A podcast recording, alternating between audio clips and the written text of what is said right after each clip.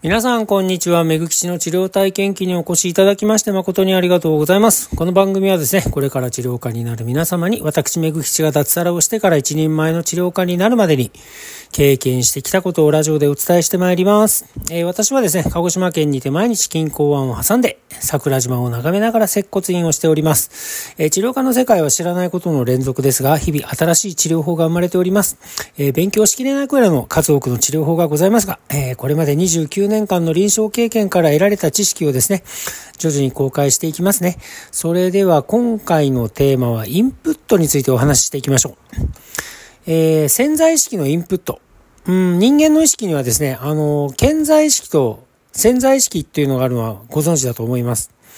えー、この事実はですね、いろんな文献にも書かれているので、ご承知の方は多いとは思います。えー、私もですね、ジョセフ・マーフィー牧師っていらっしゃるんですが、その方の書いた眠りながら恐怖を売るっていう本に初めて出会ってからこの潜在意識について25年余り考えておりました。だからいつもですね、寝る前に、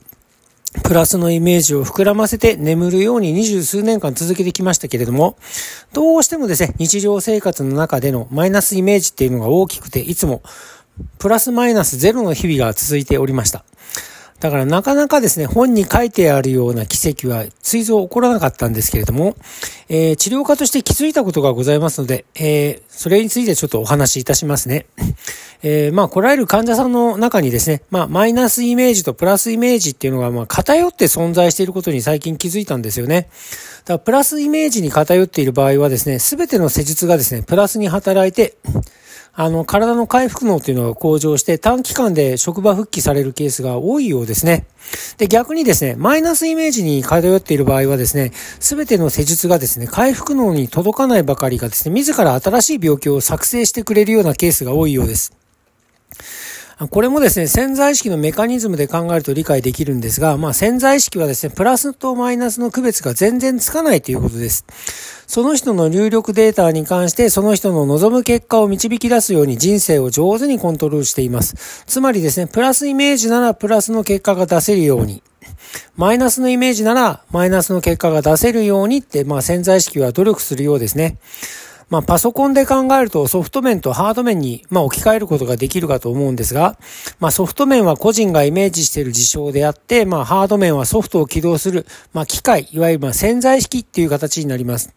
だから、まあ、なるべくですね、潜在意識という能力を利用するときは、プラスイメージを利用した方が高結果を得ることができるし、まあ、幸運を手に入れる可能性が高いっていう形になります。逆にですね、マイナスイメージを利用する場合は、最悪の結果を得ることになるし、まあ、不運を手に入れることにもなるし、というような確率が高くなります。だから潜在意識に入力するデータの交換比率を考えると、まあ、プラスイメージ対マイナスイメージだと3対1ぐらいの関係になると言われております。まあ、プラスのイメージの1に対してマイナスのイメージは3倍も潜在意識に入力されやすいということです。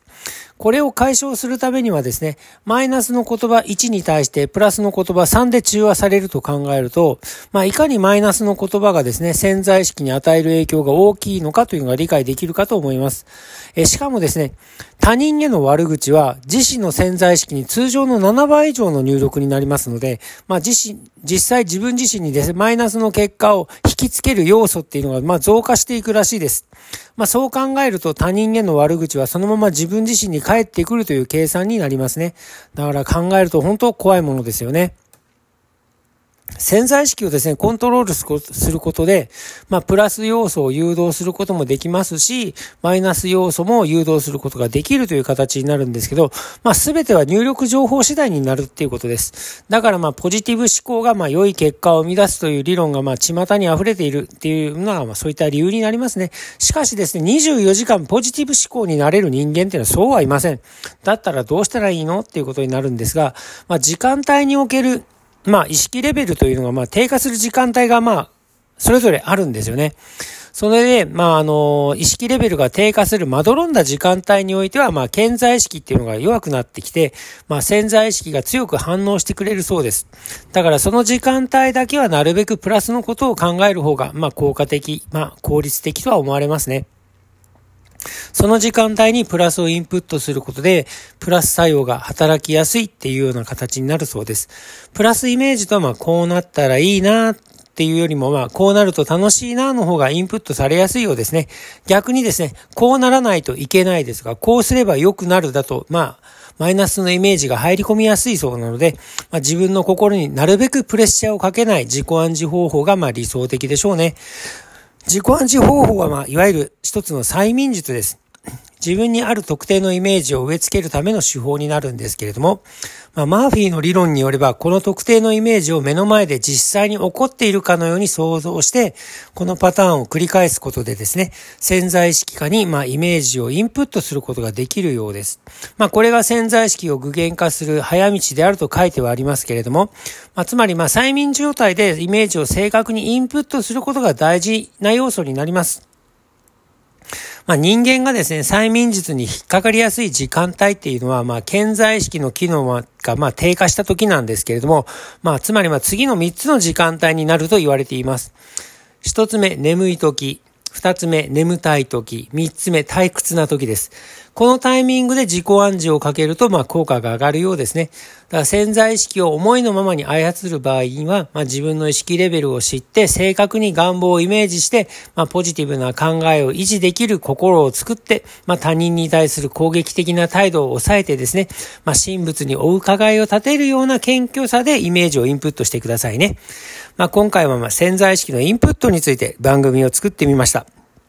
何か皆様のヒントになれば幸いです。最後まで聞いてくださって誠にありがとうございます。じゃあ今回はこの辺で終わりにいたします。次回の放送を楽しみに待っててくださいね。